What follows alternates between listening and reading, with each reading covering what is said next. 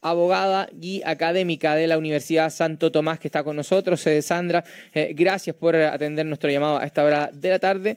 Eh, ¿Cómo le va? ¿Cómo está? Muy buenas tardes. Hola Andrés, buenas tardes. Muy bien, gracias a ustedes. muchísimas gracias, Sandra. festividad de septiembre, las asociamos siempre con aguinaldo. ¿Es obligación o no es obligación y para quién lo es, si así fuera, entregar un aguinaldo? Ya, eh, mira, acá, claro, siempre está esta gran duda que, con esta fecha, ¿cierto?, aparece. Hay que hacer primero que todo una distinción. Eh, y esa distinción parte por eh, saber si estamos frente a trabajadores del sector privado o del sector público. ¿Ya? ¿Por qué esa distinción? Porque la regulación respecto de cada uno de estos trabajadores es distinta si nosotros estamos frente a trabajadores del sector privado, ya eh, la regla general es que el aguinaldo no es obligatorio. ¿Se entiende? Correcto. ¿Por qué? Porque la ley, el código del trabajo, nada nos dice al respecto. Ahora bien, los empleadores sí podrían, junto con el trabajador, pactar el pago, eso no está prohibido, digamos, lo pueden pactar ya sea en su contrato individual de trabajo o incluso ya en el caso de contratos colectivos, cuando cierto tenemos sindicatos y, tenemos un instrumento colectivo, ahí también puede ir pactado el pago de un aguinaldo de cualquier otro tipo de bono o, beneficio en, términos generales. Pero si eh, tú me preguntas, eh, no es obligatorio. Ahora, otra cosa es lo que eh, las empresas, ¿cierto?, hacen desde el punto de vista de que eh, se establece este beneficio, este pago, ya sea en dinero, ya sea en una especie que conocemos, ¿cierto? Esta caja que muchas veces las empresas dan, y que ahí podemos entrar a discutir después si eso pasa a ser un, un derecho adquirido o una cláusula tácita como en materia laboral nosotros eh, le denominamos de ese beneficio, ¿ya? Eh, porque va desde el punto de vista de la permanencia que este beneficio tenga respecto al trabajador. Correcto. ¿Ya?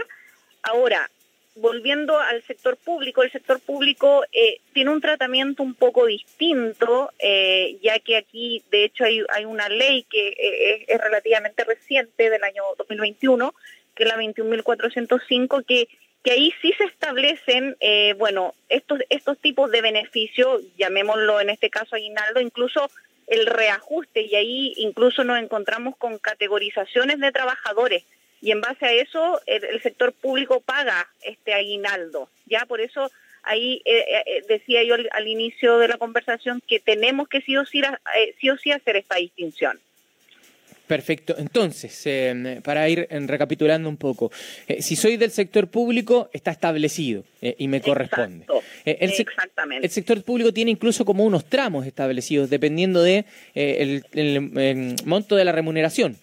Exactamente, tal cual lo indica. Ahí, precisamente esta ley que te mencioné es la que nos, nos va a indicar ¿verdad? Eh, en atención a, la remuneración que ese trabajador tenga, ¿cierto?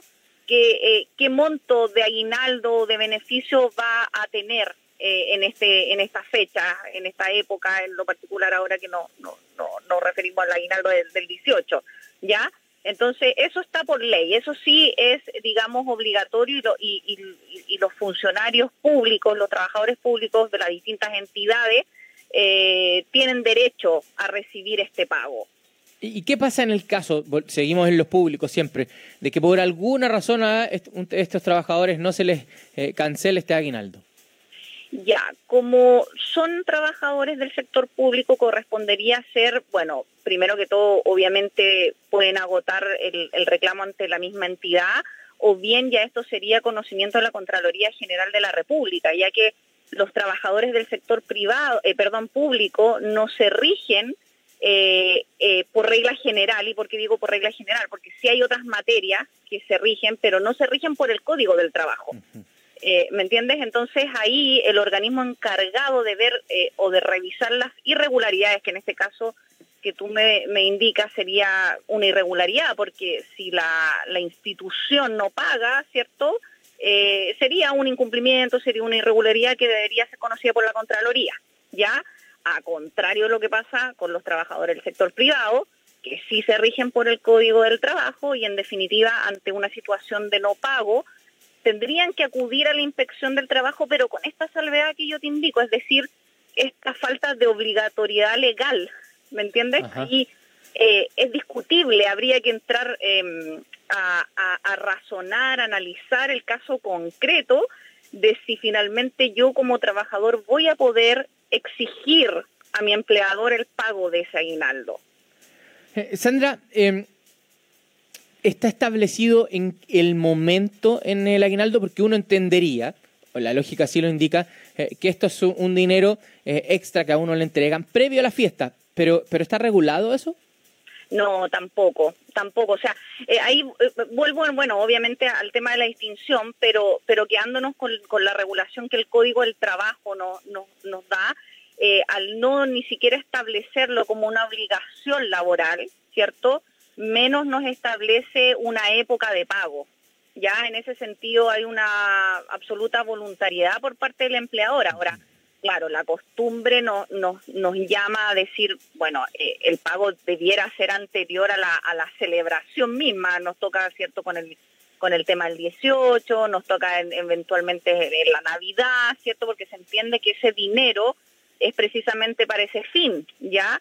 Pero nada, nada se dice, nada se dice. Por eso ahí obviamente es súper discutible y, y, la exigencia es un poco difícil dado esta falta de regulación legal.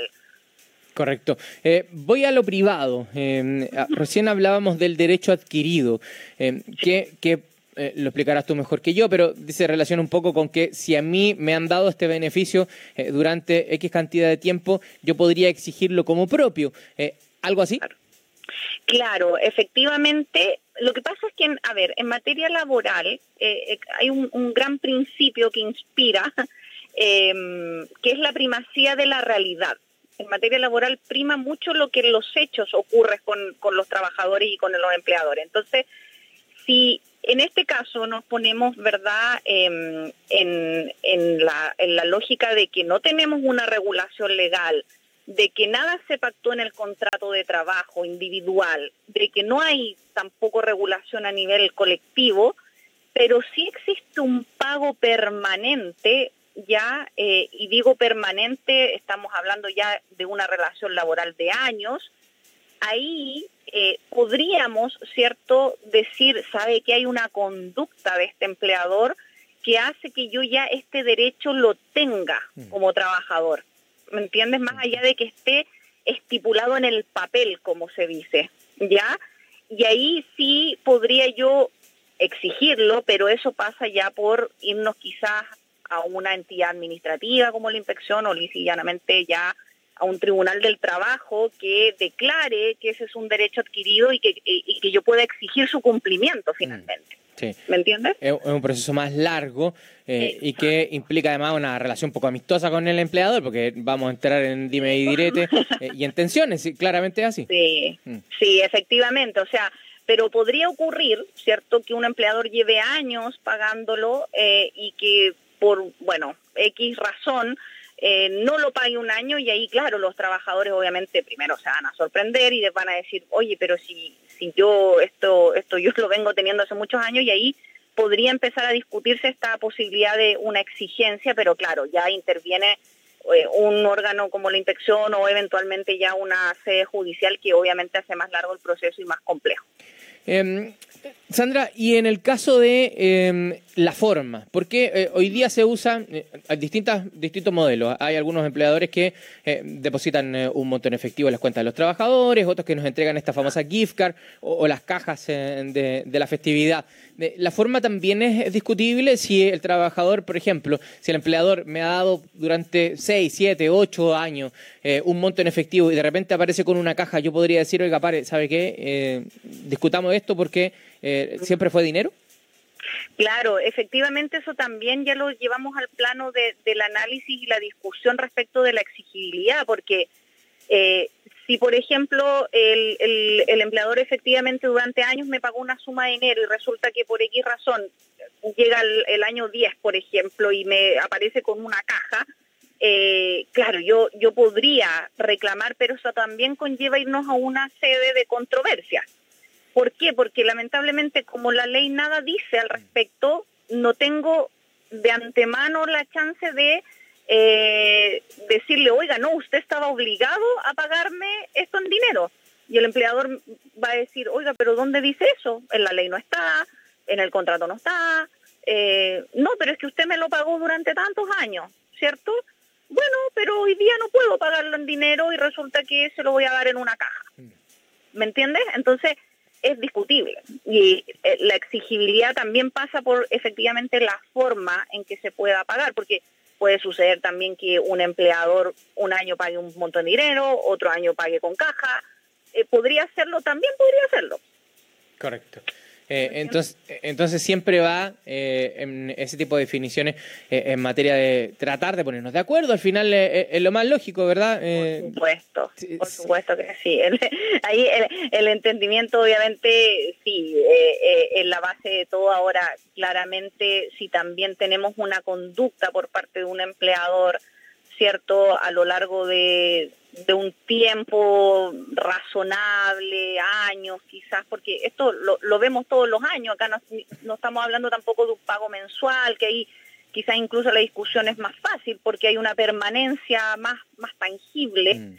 pero, pero acá estamos hablando de una conducta durante quizás ciertos años, eh, pero va por, por el buen entendimiento, porque también puede pasar que una pequeña, una mediana empresa, eh, no tenga efectivamente en un año eh, las condiciones económicas quizás para pagar un monto que venía pagando, por, por motivo, estamos también eh, saliendo de una pandemia que no, no ha sido favorable para, para este tipo de empresas y puede que no tenga la chance de hacerlo, entonces ahí quizás también obviamente el diálogo entre trabajadores y empleadores resulta importante a la luz tampoco de perjudicar ni a una parte ni a la otra.